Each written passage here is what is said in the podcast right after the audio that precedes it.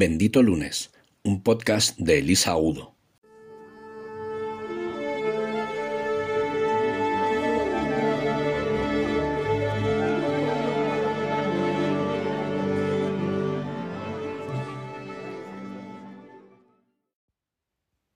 Hola benditos.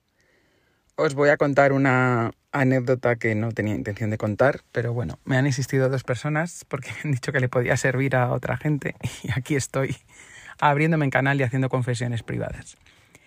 El otro día he tenido un, un, no sé cómo llamarlo, un episodio con unos electricistas que nos están haciendo la reforma, porque, bueno, yo tenía agendada una sesión de terapia y me había puesto de acuerdo con ellos para que ese día pues hicieran determinada habitación y yo tener libre ese despacho y bueno, en fin, eh, me había organizado pues como buena es ex obsesa del control intentando organizar las cosas bien. Y claro, como suele pasar, eh, con, cuando te metes en una reforma, eh, pues hicieron lo que les dio la gana y, y diez minutos antes de yo tener que entrar a, a sesión, eh, pues decidieron que se iban a poner a arreglar no sé qué cosa en el despacho donde yo tenía que la videollamada. Y, y nada, pues la conversación, es que no os la transcribo entera porque es una risa, pero la conversación eh, fue del estilo de, perdona, ¿vais a tardar mucho en este, en este cuarto? No, no, vamos a tardar, pero vamos, todo lo que tengas que hacer.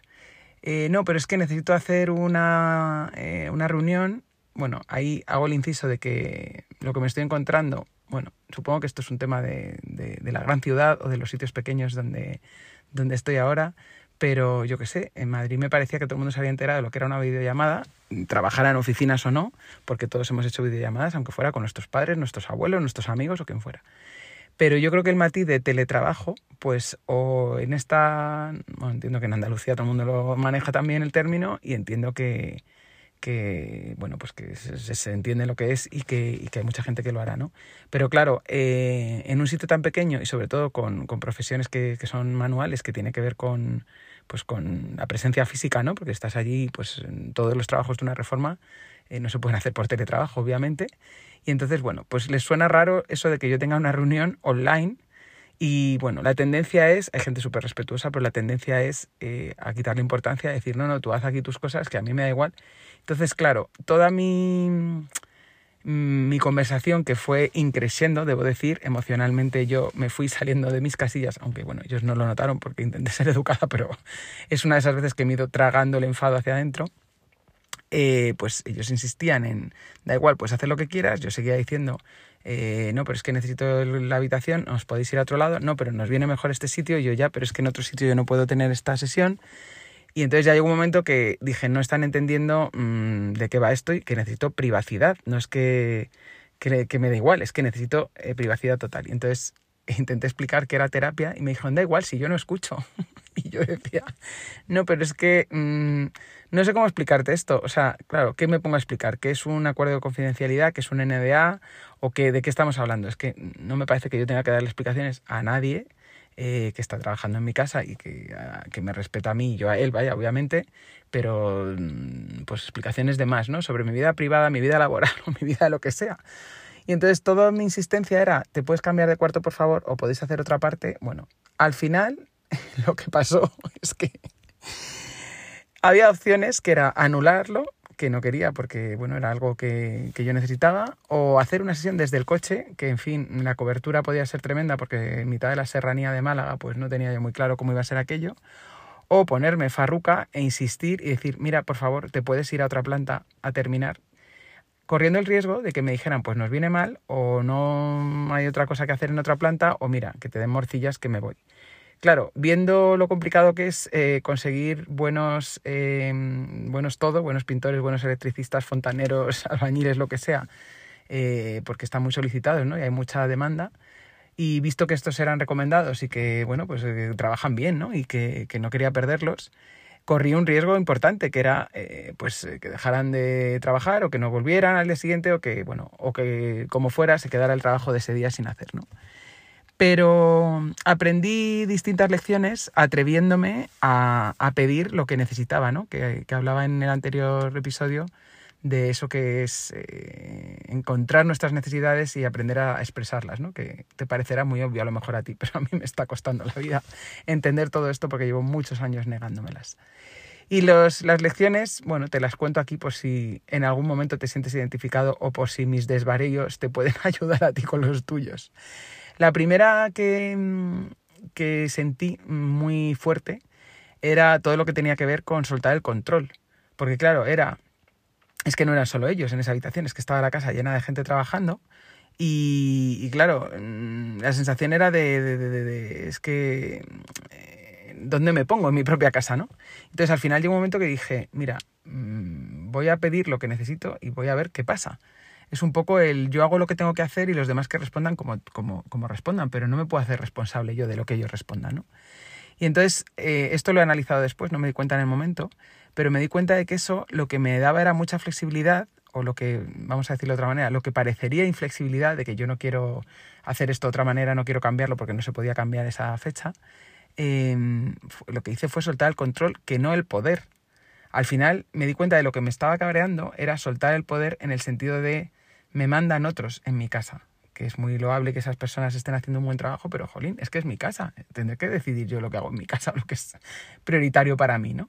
Entonces, cambia mucho si pensamos en control o, pensamos en poder, porque en un caso es rendirse a la evidencia de que la vida no se puede controlar, que es bastante sano hacer eso, aunque a mí me cueste, y lo otro es em, soltar el poder, que es como dárselo a otros, y que eso ya hablamos de relaciones, eso es otra historia, ¿no? Y ya entran ahí temas de ego, temas de, de bueno, de sumisión, de dominancia, de liderazgo, de mil historias que no vienen al caso pero yo sentí que, me sentaba bien, ¿no? Soltar un poco el control y decir, bueno, pues que salga el sol por antequera, nunca mejor dicho, pero hago lo que puedo hacer.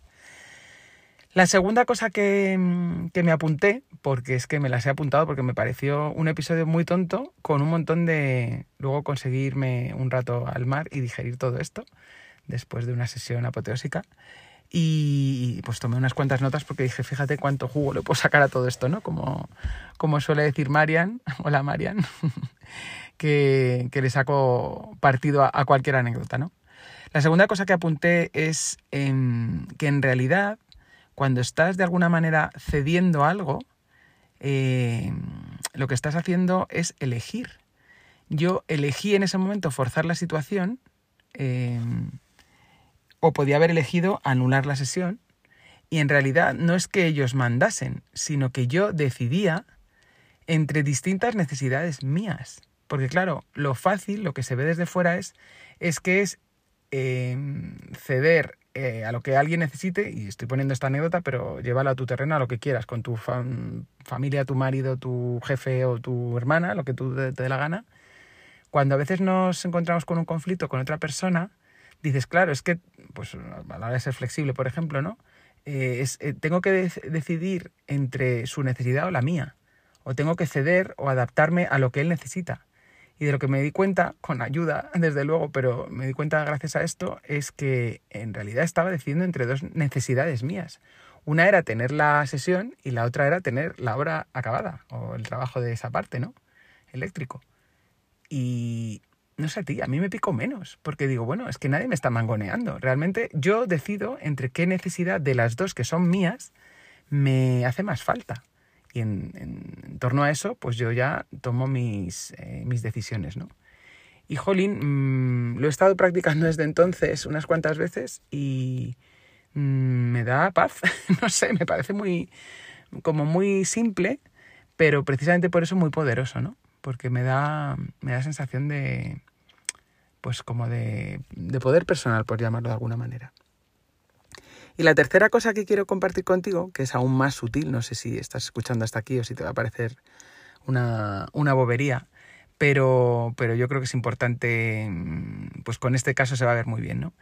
Es cuando lo que estás decidiendo no es eh, si cedes el control o el poder y no es si decides entre necesidades tuyas, sino un toque más retorcido ya que es decidir entre tus sentires y tus obligaciones. ¿Cómo se distingue esto? Mm, primero, porque no sé vosotros, yo mm, me ha costado un poco ver la diferencia. Em, unos empiezan por la frase necesito y otros empiezan por la frase debería. O sea, es que se ve tan claro Cuando tú estás necesitando algo y hay una vocecita que te dice mm, deberías hacer algo, suelen ser opuestas. Es más, en mi caso, la mayor parte de las veces el necesito ni aparecía.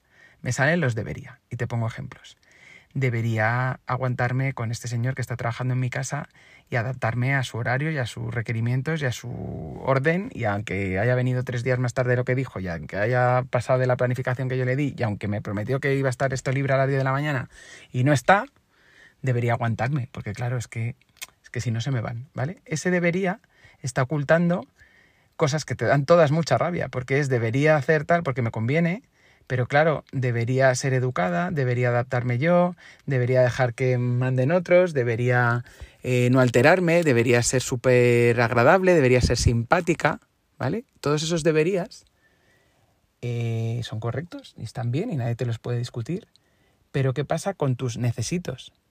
Es necesito esta sesión, necesito la calma que me da, necesito analizar algo que traía yo para trabajar, que me ha tenido toda esta semana dándole vueltas a un asunto necesito priorizarme a mí, necesito espacio eh, para mí que me guardo esta hora a la semana porque me sienta de fábula, no sé, mil cosas te podría decir.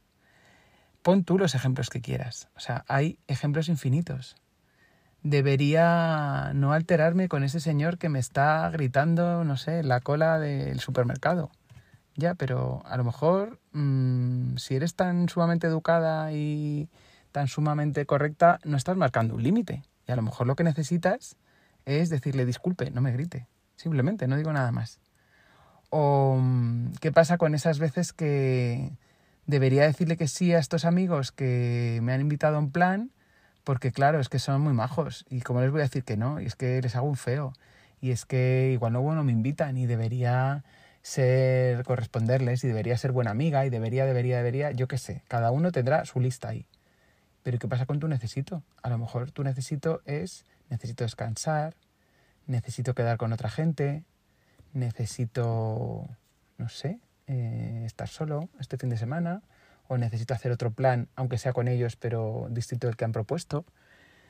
Te puedo dar ejemplos infinitos, pero creo que es mucho más interesante que busques los tuyos. Porque a veces, como decíamos en el episodio anterior, es tan fácil o tan complejo como atreverte y decir que no ¿Qué pasa si dices que no? ¿Te van a dejar de querer? Pues si te van a dejar de querer no eran tan amigos.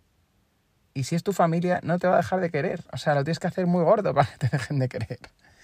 Y entonces yo digo, ¿qué estamos arriesgando? ¿A qué estamos jugando? ¿No ves que para no perder a otros te estás perdiendo a ti? Y te lo digo aquí, en este podcast, para recordármelo a mí. No te creas que es que esto lo tengo resuelto. Esto lo estoy entrenando yo cada día. Pero bueno, me parecía una buena reflexión para compartir contigo porque creo que nos pasa un poco a todos. Y ya, bueno, así medio de broma se lo he contado a un par de amigas y me decían, no, no, no, pero dilo en alto esto, porque es que hace falta ponerle voz a cosas o que no nos atrevemos a decir o que alguien ha vivido pero no ha sabido verbalizar. ¿Y por qué no? Al final somos todos, mm, los seres humanos somos muy parecidos, necesitamos las mismas cosas y normalmente nos obligamos a las mismas cosas, por lo menos en este mismo contexto y en este entorno. Y yo creo que, la libertad a la que todos de una u otra manera eh, anhelamos, ¿no? Eh, depende de nosotros también, porque somos normalmente esclavos de nosotros mismos y de nuestras propias palabras, dichas o no dichas. Y esto es algo que solo tú puedes cambiar. Así que, no sé, prueba a empezar hoy, prueba a decir un primer no o prueba a encontrar un primer necesito y a darle la vuelta a ese debería. O prueba a elegir entre tus prioridades o prueba a soltar el control. No sé, o prueba algo nuevo. No sé lo que es, pero seguro que encuentras algo aplicable a tu vida si no es algo de lo que te estoy contando. Espero que te funcione y que me lo cuentes. Recuerda que los comentarios están abiertos para ti y si no me puedes encontrar en la web si quieres algo más privado. Soy Elisa Agudo y espero que tengas un bendito lunes.